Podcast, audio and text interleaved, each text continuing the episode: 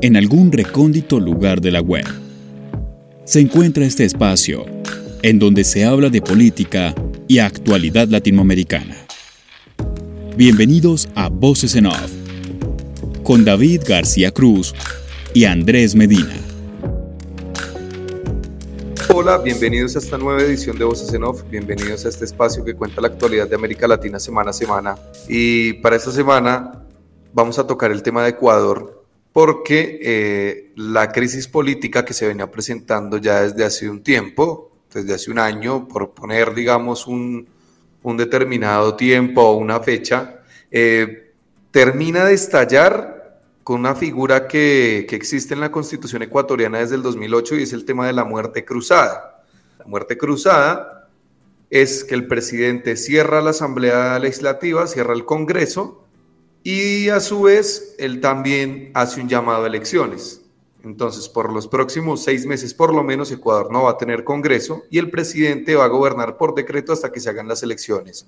Elecciones que por otra parte van a ser el 20 de agosto, la primera vuelta, y si hay segunda vuelta va a ser el 15 de septiembre.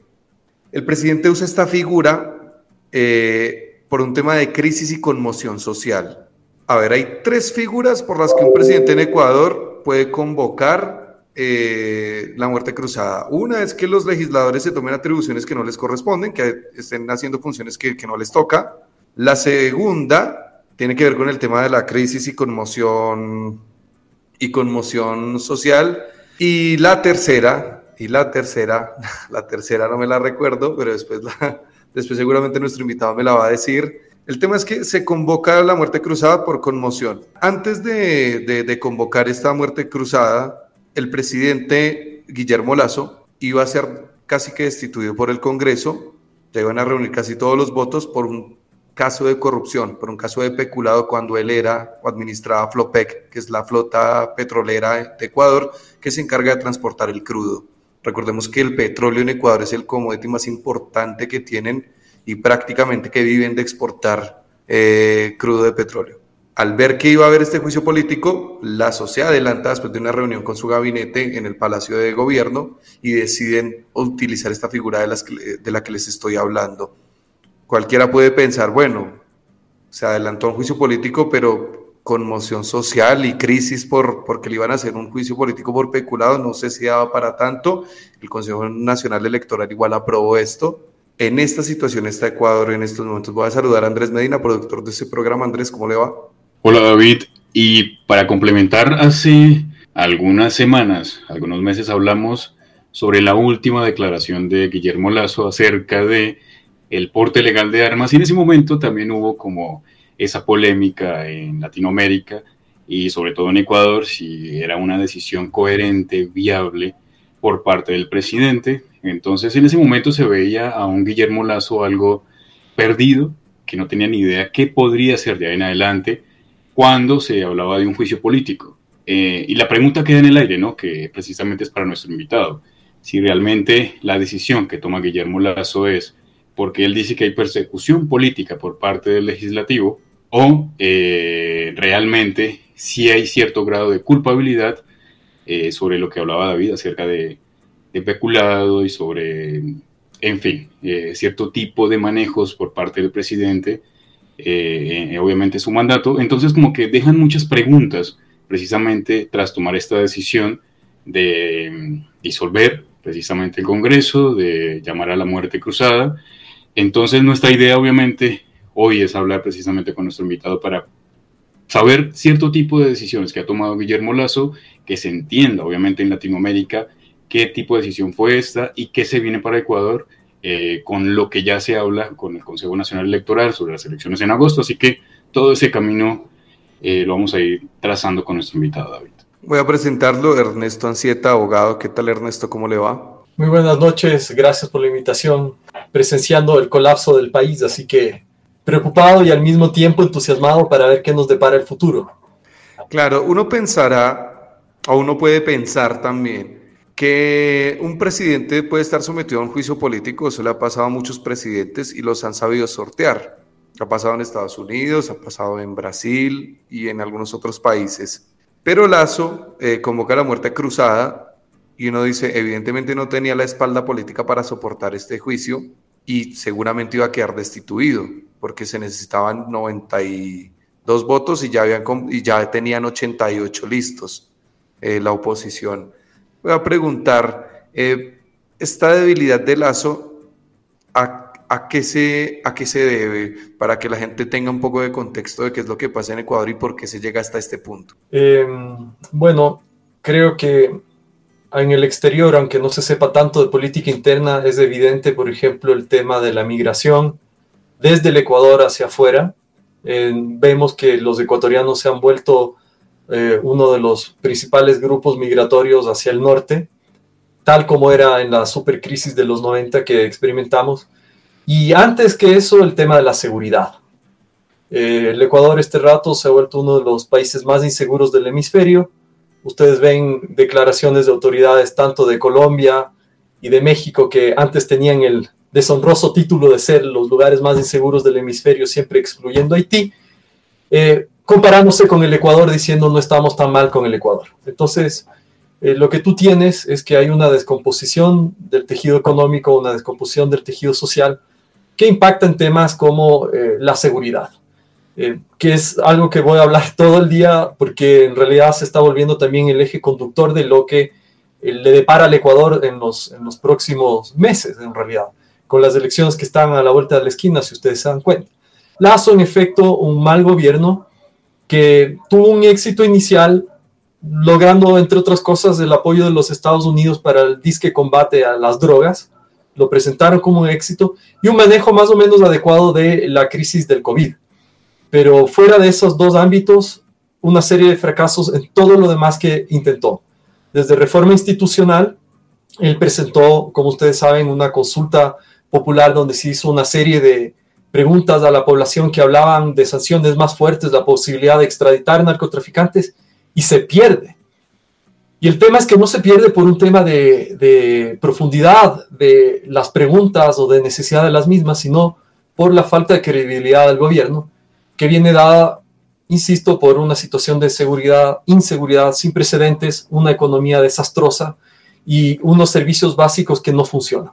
Porque en última instancia tú tenías un Estado que eh, funcionaba en cierta medida para temas simples como sacar permisos, licencias, eh, la cédula de identidad, que es el documento de identidad que en el Ecuador se maneja. Ni eso funciona en la actualidad. Entonces, cuando se habla de la catástrofe nacional o de un colapso del Estado en el Ecuador, no es un calificativo superficial, estamos hablando realmente de uno de los peores gobiernos de la historia. Un asunto que incluso es reconocido a nivel internacional por parte de los aliados. Voy a poner un ejemplo sacado de seguridad. La Embajada de los Estados Unidos emite un anuncio de alerta de bomba en Ecuador, en una ciudad, Guayaquil, la principal del litoral, y el ministro del Interior no estaba enterado. ¿Y por qué el ministro del Interior no estaba enterado? Porque la embajada ni siquiera se lo comunicó. Entonces, cuando tú ya tienes esos niveles de desconexión, inclusive con tus principales aliados externos, entiendes que el gobierno ha perdido la credibilidad que le permite gobernar. En este contexto es que tú tienes no solo una vez eh, la, la opción, esto ya había pasado en julio del año pasado, de destituir al presidente, pero esta vez había los votos. Entonces Guillermo Lazo se adelanta a la posibilidad de ser destituido, una posibilidad que además dejaba a su vicepresidente a la cabeza, y opta por esta salida de eh, double down, doblar la apuesta, ¿no es cierto? Como dicen los anglosajones. Esto es como póker, ¿saben qué, señores?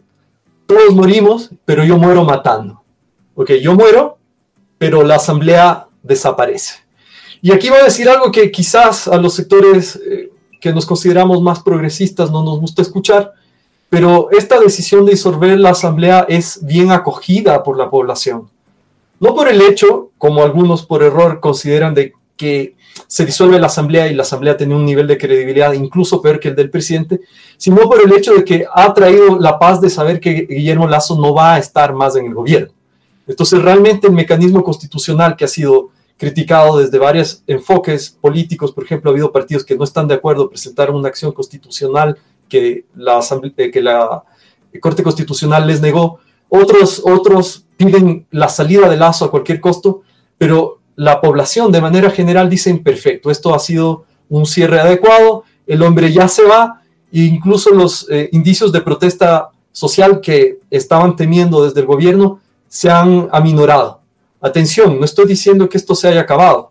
Si el gobierno de Lazo saca decretos ejecutivos que afecten derechos, no sé, de seguridad social o laborales, probablemente haya motivos para de nuevo iniciar eh, la protesta social.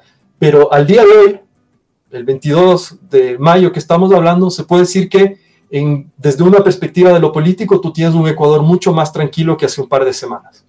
Pues Ernesto, ahí es donde yo quiero complementar porque eh, Guillermo Lazo dice que había persecución eh, por parte del eh, legislativo hacia el ministro de Defensa, ministro del Interior, ministro de Salud, etcétera, y que no lo dejaron trabajar, que el plan que él tenía a cuatro años no se podía realizar en 12 meses. Que ese fue el discurso que dio hace unos días.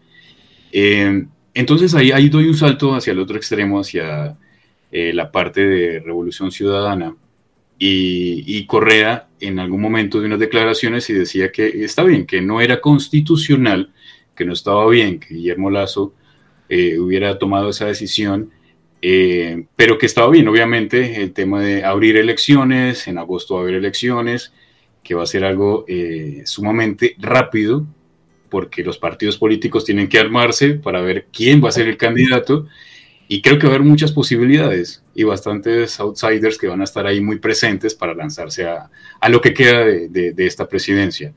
Pero dice Rafael Correa que de acuerdo a la, al poder que puede tener ahora Guillermo Lazo, si es que la Corte Suprema eh, se lo permite, eh, de tener esos decretos de ley de urgencia, que ya eh, envió uno que es de urgencia económica, pero que él decía que no va a ser muy factible para que en este caso la izquierda tenga un buen gobierno si llega a ganar la izquierda, por lo que deje Guillermo Lazo y que él pide una constituyente.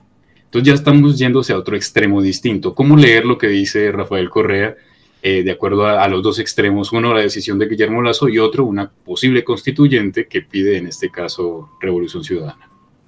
Como decía cierto profesor de derecho muy inteligente que yo alguna vez tuve, siempre hay que leer entre líneas. Entonces, yo no pondría tanto énfasis en lo que se dice de manera explícita, porque mira qué gracioso, te dice, ¿sabes qué? Esto es inconstitucional, sin embargo, lo acatamos. Pero quiero también una constituyente. ¿Qué es lo que pasa? Hay que ser sinceros en esto y directos. Los dos únicos y ambos espectros del progresismo, los dos únicos movimientos y partidos que tienen esta, este momento una capacidad, o al menos sobre el papel, en las encuestas, de acarrear el, el voto popular son justamente el sector correísta y el sector indígena. ¿Por qué? Porque tú estás haciendo una extrapolación de lo que pasó en las recientes elecciones seccionales. Entonces tú ves que partidos de carácter conservador, como el Partido Social Cristiano o el mismo de gobierno, no obtienen casi nada, y eh, partidos que se vendieron básicamente al proyecto del presidente, como la izquierda democrática, que es casi social eh, democracia, tampoco obtuvieron nada. Y ellos son los que presentan recurso en contra de la Corte Constitucional. Entonces, desde un punto de vista político, ¿a quién no le convienen las elecciones? A los partidos que saben que no tienen posibilidades de ganar y que no van a poder prepararse en el corto plazo. Un movimiento nuevo de gente que quiere empezar de cero lo va a tener difícil por el corto tiempo. Imagínate, conseguir firmas, la aprobación, presentarse elecciones. Entonces, es algo así como qué feo, pero qué rico, ¿no es cierto? Entonces no nos gusta lo que hizo Lazo, pero qué bien, porque esta es la oportunidad de regresar al poder. Pero no se preocupen, chiquillos, que voy a, a llamar una constituyente porque la catástrofe nacional se arregla con eso. Sí, pero no. Dado que usted, por ejemplo, no ha repudiado las elecciones y de hecho se suma y bastante en silencio, eh, empieza a trabajar determinando candidatos, las cosas como son, ya están determinándose los candidatos que van a ir a reemplazar a los actuales asambleístas, congresistas para el resto de Latinoamérica. Entonces, esa es la lectura desde la perspectiva correísta. Ellos reciben esta situación desde una posición que podríamos llamar una posición de fuerza. Ahora, hay que tener cuidado con lo que se desea, decían los viejos griegos, porque puede que se te cumpla. Eh, la desestructuración de las fuerzas de derecha, y algo que tú dijiste con bastante precisión, Andrés, lo que puede permitir es que ese voto que ahora va a estar disperso caiga en manos de outsiders. Y ocurre que el día de ayer ya apareció un outsider que tiene un perfil muy interesante, es un señor que se llama Jan Topic, que quizás ustedes no, lo no hayan escuchado de él todavía en el exterior, así que yo les doy la primicia. Eh, una persona joven que se define a sí mismo como un soldado, porque él combatió, atención, en Ucrania y en Siria. ¿Soldado de qué país? De ningún país. Algunos lo llamarán Soldier of Fortune, otros dirán es un mercenario, ¿cierto? Una persona que llega con un discurso de securitización, una persona que llega con un discurso de recuperar el ejemplo de Bukele para el Ecuador, una persona que dice lo que hace falta es mano dura, una persona que puede aglutinar las visiones de derecha que este rato se encuentran debilitadas. Si tú me preguntas al día de hoy qué posibilidades de, elección tiene, yo te digo probablemente bajas porque el nivel de conocimiento es poco. Pero yo les voy a asegurar, ustedes se acordarán de mí. Su anuncio de candidatura fue el día de ayer, pero ustedes se van a acordar de mí. Esta persona va a ser alguien de los que más publicidad los medios tradicionales va a dar para estas elecciones. Interesante, el Partido Social Cristiano, que está muy debilitado, ya se plegó a su candidatura. Y algunos otros que se veían como presidenciales se están plegando a su candidatura. En el día 2 del anuncio, ojo, no estoy llamando a la suspicacia o a la sospecha, pero lo que te estoy diciendo es que este caballero puede llenar un vacío que este rato encuentras en las fuerzas de centro derecha. Y aquí hacer una precisión respecto del correísmo y de las fuerzas progresistas. Él está llenando no solo un vacío político, sino un vacío de carácter ideológico programático. Mientras las fuerzas progresistas de izquierda siguen perdidas en no temas, él está hablando de cosas que no hablan generalmente los políticos porque son políticamente incorrectas, como mano dura con la inseguridad, el tema del el problema de la migración como un problema de carácter hemisférico, eh, and so on and so forth. Un montón de asuntos que este rato no quiero extenderme, pero que dan cuenta de que podría dar el Ecuador una sorpresa porque la necesidad de seguridad es tan grande que cualquiera que esgrima un discurso de, de ese estilo eh, gana tracción en muy corto plazo. Más antecedentes del señor Topic, él es una persona que es un millonario, es dueño de una empresa de seguridad. Imagínense un combatiente, dueño de una empresa de seguridad que le tiene mucho afecto a la tecnología, que además es joven, guapo, alto, de un color de piel adecuado. No sé si, si ven hacia dónde voy. Entonces, este asunto de confiarse de que saben que vamos a ganar siguiendo con, sin ofender a nadie, atención, sin ofender a nuestros oyentes, con los discursos soft, ¿no? la ampliación de los derechos, el animalismo, el feminismo, eh, la, la cuestión queer. Ahora mismo en el Ecuador, esos son problemas de primer mundo. Los problemas del Ecuador son inseguridad, economía, migración y todo lo que tiene que ver con asuntos de descomposición social vinculados obviamente a la falta de servicios, etc. Y viene esta persona que se presenta como un tecnócrata que habla cuatro idiomas, que tiene formación en el exterior y puede estar captando, cooptando eh, este voto que se encuentra espeso. Y de hecho le podría estar robando voto a lo que se consideran fuerzas progresistas. Atención, no se puede hacer una lectura del Ecuador si no se hace una lectura regional. Lo que estamos viendo es un fenómeno regional de hastío y desconfianza de la gente al político tradicional y a las políticas tradicionales. Los objetivos del milenio suenan súper bien cuando los ves desde el gobierno, pero la gente lo que quiere es solución a sus problemas del día a día. Me permito traer un par de ejemplos. Analicemos lo que pasó en Chile, donde no solo que la izquierda gobernante pierde, no gana la derecha, sino que gana lo que podríamos llamar una derecha radicalizada o algunos incluso le llaman la ultraderecha. Y las líneas discursivas son similares. Ves al político, según las encuestas, obviamente, eh, con mayor aprobación del hemisferio, ¿sí? Y tienes al señor Bukele. Entonces, eso es un norte político que se va a volver, yo creo, la constante, no solo en Ecuador, sino en Latinoamérica. El caso ecuatoriano va a ser un caso de estudio muy interesante porque así no gana este individuo, hay que ver qué porcentaje de la votación logra arrastrar, te va a decir eh, y va, va a poder evaluar o permitirte tomar la temperatura de hacia dónde va la, política latinoamericana. Esa es mi percepción respecto a este punto. Síguenos en redes sociales. Twitter, Voces en Off-Bajo y Facebook, Voces en Off Opinión. es verdad que, que, la izquierda a nivel latinoamericano eh, ha dejado un poco relegados a los trabajadores. O sea, digamos que ha abandonado un poco su público del siglo XX y en este siglo XXI se concentró más en el tema de, de las minorías. Bueno, personalmente eso a mí no me parece mal, pero eh, lo que usted decía, Ernesto, es verdad. El tema del feminismo y demás son temas casi que de primer mundo cuando se tiene una crisis de seguridad y económica tan fuerte, donde se no le alcanza la plata eh, para comprar todo lo que necesita para poder vivir de manera digna. Eh, también es cierto que eh, el gobierno de Correa en el exterior, más allá de los problemas judiciales que tuvo después, que eso es otra discusión y lo han tenido varios presidentes bajo una figura legal similar, que es algo también un poco raro, es un entramado un poco extraño eh, de lo que ocurrió con varios presidentes de izquierda en la región, pero eh, no está mal catalogado el gobierno o lo que fueron los gobiernos de Correa. Me parece que tiene, no sé, es difícil que un gobierno de izquierda tenga buena prensa afuera eh, por lo general la prensa se va por otros, por otros candidatos, les parece más atractivo lo que usted decía, ¿no? Este tipo es, alto, es blanco, es heterosexual, es cristiano, o sea, tiene todo el prototipo hegemónico como para cautivar a una buena parte de la población.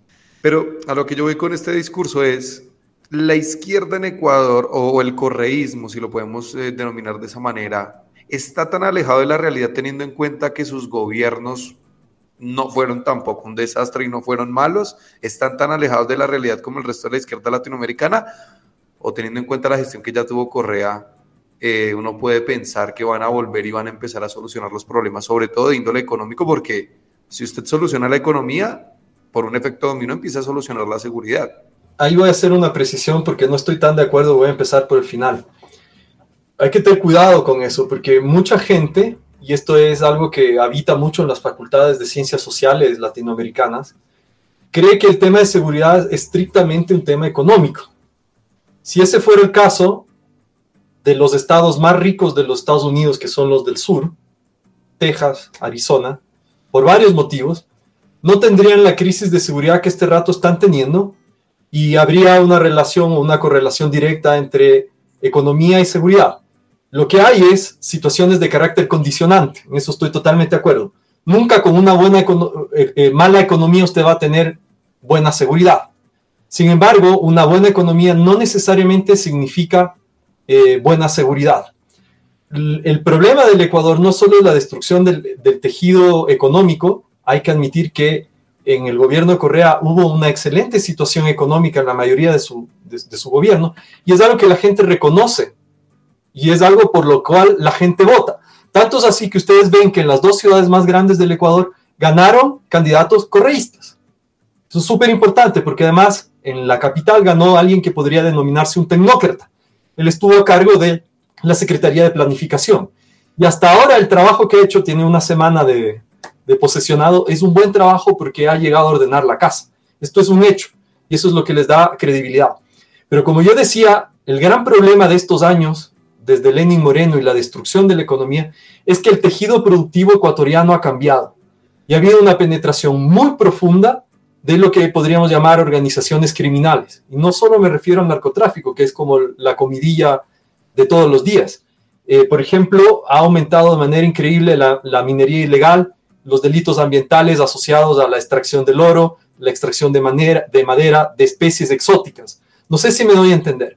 Eh, esto es algo que no solo se resuelve con una buena economía, porque tú tienes un proceso que se llama normalización, cuando la gente se articula en una cadena de producción o cadena negra, aunque la economía mejore, tú ya tienes este nivel de contaminación, si tú quieres, en el tejido productivo. Y en el Estado, hay que recordar algo que no se dice a nivel internacional y se habla de hecho poco en el Ecuador. El tema de las revelaciones de vínculos del narcotráfico del gobierno del señor Lazo y sus familiares no es que nace por una investigación interna de la Fiscalía. Se descubrió que la Fiscalía lo oculta. Nace por la necesidad de los servicios de inteligencia anglosajones, específicamente de Gran Bretaña, que se dan cuenta que está llegando a través de mafias albanesas una cantidad de droga que sin precedentes desde el Ecuador a Europa. Y ahí tú te das cuenta que esta llegada de droga no es como en las lanchas o como en las mulas o como en las avionetas. Llega a través de empresas formalmente constituidas que tienen décadas de existencia, que han sido cooptadas por las redes de, narcotráfico y crimen organizado eh, europeas. En este caso se sabe de una que es la albanesa, pero se entiende que hay más. No sé si me doy a entender. Y regresando a uno de los puntos que mencionaste, David. De hecho, la paradoja es que Topic no es el candidato tradicional. Es un candidato disruptivo del estilo eh, Bukele, que te dice en la cara, estamos cansados de esto y lo demás allá, y yo no voy a hacer TikToks divertidos, y yo llego a decir la verdad y soy agresivo, y mi temperamento, como mi ley en la Argentina, como para tener una idea, y mi temperamento es de un tipo que está muy enojado con el tema de la inflación y la mala gestión. Y ojo, se atreve y lo hace, critica duramente al gobierno de Guillermo Lazo. Por eso, aunque sea de tendencia de derechas, es un outsider, porque ocurre que tú no lo puedes en en, no sé, un plano cartesiano, ubicarle y decirle, ah, es que este tipo es social cristiano, aunque tenga el apoyo de los cristianos de este rato, o es socialdemócrata, aunque tenga el apoyo de la socialdemocracia. Lo que yo estoy tratando de comunicar es lo siguiente, mi temor, y es un temor bien fundado, es que la izquierda deje de lado a esas grandes mayorías, no solo al hombre heterosexual, tú lo mencionaste, la clase trabajadora que tiene problemas muy específicos, a los cuales llegarles a hablar de, por ejemplo, animalismo es chino frente a la, eh, o sea, es algo que es incomprensible frente a la, a imperiosa necesidad de parar la olla, como se dice. Y aquí viene algo interesante. La izquierda en Ecuador no es o no se agota en el correísmo, de hecho está fragmentada, el indigenismo es muy fuerte en este país, de hecho es el país superando a Bolivia, superando al Perú, donde el indigenismo está más organizado. Tú tienes una organización tradicional eh, como movimiento social y tienes el partido político también, la CONAI y Pachacutic, que es algo que no tiene precedentes, basta leer los estudios comparativos que tú tienes a nivel regional. Aunque haya más población indígena en otros espacios porcentualmente, ¿sí? Tú tienes que acá tiene un nivel de organización muy elevado. Doy solo un ejemplo. El señor Yacu Pérez, que ya fue candidato por los indígenas, él tiene una altísima acogida en las clases medias acomodadas que tienen visiones ambientalistas, por ejemplo que es algo absolutamente difícil de desglosar solo con una visión binaria izquierda y derecha. Y ese es el gran riesgo de esta persona que yo les menciono, Topic, que el hombre maneja o puede moverse entre estos, eh, en, esta visión binaria, esquizofrénica, si ustedes quieren, de la política, porque la propia izquierda no es unitaria respecto de sus objetivos programáticos. Tanto es así, y esta es la paradoja del Guillermo Lazo, que él gobernó inicialmente con una asamblea a favor, que a la cabeza estaba una mujer indígena, pachacutic, amazónica, que cumple todas las características que al mundo progresista, progresista le gusta ver y que sin embargo fue alguien que salió de la presidencia por corrupción. Entonces ahí respondo dos preguntas de un golpe. La primera, Guillermo Lazo realmente estuvo acosado desde el inicio por parte de la Asamblea, no es verdad. Él tuvo inicialmente una mayoría legislativa y él gobernó de la mano de los indígenas, que son entre comillas de izquierdas. Y la segunda pregunta es, eh, eh, ¿lo programático de la izquierda se agota en las tendencias o en los ofrecimientos que el correísmo tiene para dar? En absoluto.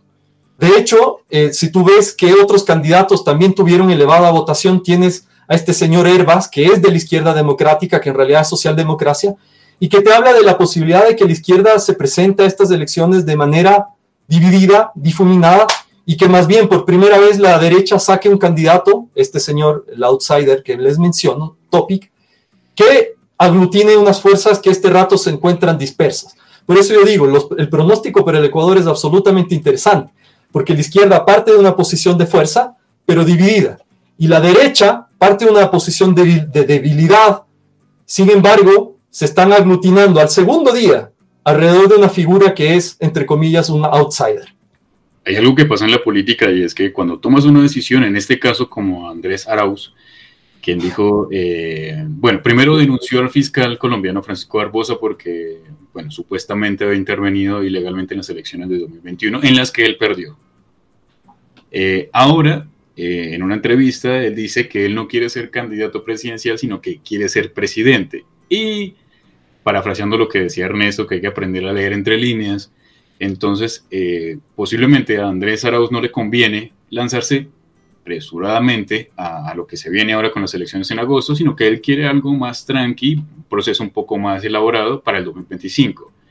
Entonces, ¿cómo ver precisamente eso que hablábamos ahora con las decisiones de los diferentes partidos políticos? Porque hay muchas opciones ahora, eh, cómo diferenciar, obviamente, que la gente realmente va a votar por el que quiere porque en algún momento hablamos con David y, pasa mucho que en ocasiones el votante cuando no tiene clara la postura política vota por el más agradable, por el más bonito, por el que eh, puede pensar como él, etcétera, etcétera. Eso eh, va a ser como una mezcolanza ahora en las elecciones del 20 de agosto en Ecuador, así que, eh, como decía Ernesto, pueden pasar muchas cosas, pero quiero centrarme precisamente en Andrés Arauz y, dentro del contexto de lo que hablaba del fiscal colombiano, eh, ¿A qué puerto puede llegar este tipo de decisiones, este tipo de denuncias, ahora sabiendo que pues ya la decisión de Lazo puede ser contraproducente, pero si él puede continuar con esa denuncia contra el fiscal Barbosa, si tiene todas las eh, pruebas tangibles, eh, qué vendrá aquí en adelante con él y lo que posiblemente vaya a hacer en el 2025, porque él obviamente se bajó del bus en estas elecciones del 20 de agosto. Atención, soy abogado, pero me van a odiar los abogados por esto. Generalmente en Latinoamérica nosotros somos no países de institucionalidad jurídica, sino de hechos consumados. ¿Ok? Hechos consumados. Entonces, incluso si se llegase a probar, hay filmaciones, hay confesión de parte que las elecciones fueron amañadas y que Arauz realmente fue electo presidente, yo les digo, bueno, lo siento mucho, ya pasó. Lo que realmente es importante es el efecto anuncio. En el caso de los Estados Unidos es lo mismo. Ustedes tienen en contra de Trump una acusación gravísima que es la colusión rusa. Hay este informe Steele. Todo era falso. Sin embargo, eso más el COVID le costaron al hombre la elección. ¿Qué, qué quiero decir con esto? Lastimosamente en política las victorias morales no cuentan. Usted tuvo toda la razón, le felicito, pero miren qué mucha, mucha pena este rato estamos pensando en el futuro. Y aquí viene la magia. Es muy difícil, muy difícil lanzarse estas siguientes elecciones porque además no es un periodo completo. Eso es algo que a veces en el exterior no se entiende. No son cuatro años de gobierno. Son, es gobierno por el tiempo que te queda. Entonces, mucha de la gente que se va a lanzar, entre otros, yo creo el señor Topic, en realidad no es que están aspirando a ganar la presidencia, sino posicionar un discurso aunar fuerzas y cuando estamos hablando igual que un año y medio pasa rápido, cuando sean las elecciones de verdad, entrar con todo. Y por eso dentro del mismo correísmo hay, y se habla de alguna serie de candidatos, gente que se, que se ha lanzado antes, figuras nuevas, pero hay las ganas de conducir el país, pero al mismo tiempo el miedo de voy a ser un presidente de transición. Y es verdad, en un año y medio, ¿qué se puede hacer? Y si hago las cosas mal, no hay las posibilidades de reelección. Entonces, desde un punto de vista estrictamente político, es una situación complicada. Es una situación complicada. Eh, quisiera decir algo respecto a Arauz. Él es brillante, sin duda. Si no, Lula da Silva no le hubiera dado la enorme tarea que tiene a cargo. Como ustedes sabrán, gestionar esto del banco y lo del BRIC no va a dar más de eso. Sin embargo, él cometió un gran error. Entre otras cosas, sus líneas discursivas era el manejo adecuado de un lenguaje más inclusivo, lleno de X que la gente normal no lee. Eh, yo digo las cosas como son. Dos, la economía naranja, que la gente normal no entiende, mientras nosotros, Lazo era súper sencillo, el man dijo, yo voy a generar empresa y vamos a tener crecimiento. Aquí te estaban hablando de la economía naranja, te estaban hablando del reciclaje, te estaban hablando de los procesos cerrados de producción, te habló en algún momento incluso de decrecimiento. Imagínense, ya tuvimos de crecimiento con la pandemia y no nos gustó. Quizás desde un punto de vista ético, filosófico y económico sea a largo plazo lo, lo más necesario. Pero esa es una discusión que tú no puedes tener en un contexto, no sé si me doy a entender, de campaña política. Cuando tú estás en campaña política, las ideas tienen que ser claras, directas, proyectos concisos, si no te pasa lo de Chile, que para mí es el mayor fracaso hemisférico, porque ellos tuvieron la oportunidad de cambiar una constitución y no solo no lo lograron, sino que la derrota es tan máxima que este rato la balanza de poder está hacia el otro lado del partido gobernante. Y curiosamente, tú ves que el gobierno chileno, por ejemplo, a través de la ministra del Interior, que es una ministra de la socialdemocracia, no es de las izquierdas profundas, ya te está hablando de un discurso de securitización y te habla de deportación de migrantes y de arrestos indefinidos como la solución a la inseguridad y es una de las ministras que está mejor calificada. No sé si me voy a entender. Yo entiendo las buenas ideas y las buenas intenciones, pero estamos hablando de praxis política y uno debería ver el contexto no solo en el Ecuador, sino el contexto regional. Y hay un agotamiento de los discursos que eran muy valiosos a principios del siglo XX, con otras condiciones económicas, con otras condiciones globales. Este rato en el mundo está viviendo un proceso de desglobalización, un proceso de pauperización hasta en las Europas, y hablarte de ciertos tipos de desarrollo, insisto, problemas del primer mundo, carece de sentido en lugares donde tú estás viviendo una catástrofe nacional como el caso ecuatoriano. Eso como para cerrar la idea y no agotar el tiempo de las preguntas, me encantaría, no sé si haya tiempo, seguir hablando más cosas. No sé si, si le queda algo por agregar em, respecto, respecto al tema, o yo más bien le quiero preguntar la última porque se nos va el tiempo. Correa, eh, ¿Tiene todavía poder para poner un candidato, para escogerlo a dedo? ¿Cómo se van a organizar ellos? ¿Puede volver al país? ¿No puede volver? Ok, em, el lofer es real. ¿Ok? aquella persona que te diga que la politización de la justicia no existe, solo miren el caso de Donald Trump. Si en un país institucional ocurre eso, en nuestras precarias democracias, igual. Entonces, desde ese punto de vista estrictamente jurídico, al día de hoy yo veo difícil que él pueda regresar, él como candidato, a presentarse en unas elecciones. Ahora, en el supuesto no admitido de que eso pueda ocurrir y él se lanza al día de hoy, yo creo que él ganaría él ganaría sin duda, porque la gente tiene un recuerdo de orden y lo que necesitan es esa sensación de orden, que no es solo el tema de seguridad, sino de servicios públicos que funcionen eh, y todo lo que eso conlleva. No, sé si eso está claro. Respecto a lo segundo, ¿qué más decir? Eh, se vienen tiempos interesantes, sin duda. A mí mi preocupación más grande es, ¿realmente se van a poner buenos candidatos? Con todo el respeto que merece eh, el presidente que hizo una muy buena gestión, los candidatos de esta asamblea que cerró, en realidad, salvo honrosas excepciones, incluidos correístas de muy baja calidad, muy baja calidad, basta ver cuántos proyectos ellos han presentado, esto es una, una visión, no mi opinión, sino un tema que se puede analizar de manera eh, cualitativa, cual y cuantitativa, tú ves que han presentado sus intervenciones, cuántas veces han intervenido, muy malos candidatos, este rato ya sé que están decidiendo candidatos y ese es el chiste.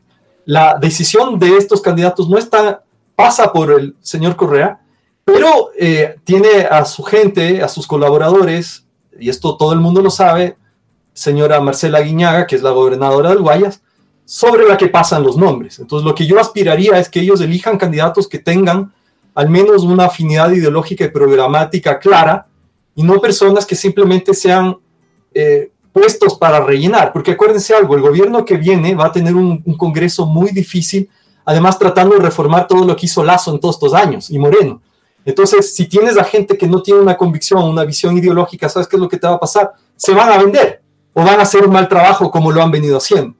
Con esto yo quisiera cerrar. Muchas de las leyes con que Lazo ha gobernado, algunas cosas que incluso limitan libertades de carácter civil, fueron aprobadas con los votos de UNES que es el correísmo, que es una cuestión que es inadmisible. Ahí tú podrás decir, bueno, hay pragmatismo político, las negociaciones siempre tras bambalinas, lo que tú quieras. Pero si hablamos desde un punto de vista macro de corresponsabilidad, hay mucha corresponsabilidad de lo que se dejó hacer desde la Asamblea. Se necesitan mejores candidatos. Y esto es algo que tiene que romperse esta lógica de pongo a mis amigos, tienes que poner a gente que tenga capacidad crítica. Yo les pondría a ustedes, que no comen cuento. para dar un ejemplo, me pondría a, mí mismo, aunque yo no quisiera ser candidato, no estoy haciendo propaganda, pero estoy hablando de alguien que tenga la capacidad de criticar, incluso si eres de una tendencia. Porque la, falta de esto lo que ha hecho es que tú co-gobiernes de manera indirecta y seas en parte, una parte muy pequeña, pero igual en parte, corresponsable de la catástrofe nacional. Claro, perfecto. Bueno, eh, yo creo que ha sido muy claro con los conceptos. Eh, la gente va a entender, una vez escuche este programa, eh, lo que está ocurriendo en Ecuador a más detalle. Hemos dedicado bastante tiempo a Ecuador este año por todo lo que ha venido pasando y seguramente vamos a seguir hablando un poco más de lo, de lo que ocurre allí. La región está convulsionada, lo que pasó en Chile, que no tuvimos tampoco tiempo de tratarlo a profundidad, sino hace una semana.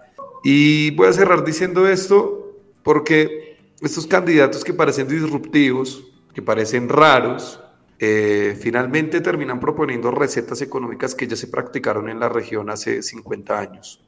Entonces, el, mensaje que quiero mandar antes de irnos es, no coman cuento, como dice Ernesto, no se coman ese cuento de que son algo distinto y, yo sé que ellos dentro de, desde su discurso no le ofrecen redistribución de la riqueza a su electorado, pero sí respeto por algunas reivindicaciones que ellos piensan que deberían tener, sobre todo el grupo de clase media, gente blanca. Pero las recetas ya las utilizaron y ya nos han jodido antes, y esto es un dato tan objetivo de la realidad si uno se pone, si uno se pone a mirar la historia económica de la región. Creerme con esto, gracias Andrés por producir el programa, gracias Ernesto por eh, haber estado con, con, nosotros. Y la otra causa para la muerte cruzada era que se estuviera interrumpiendo el plan de desarrollo del país. recién me acordé, recién me acordé a la gente que está escuchando esto, he tenido mucho trabajo esta semana, estoy quemado de la cabeza y de hecho tengo que ir a trabajar. Gracias, chao.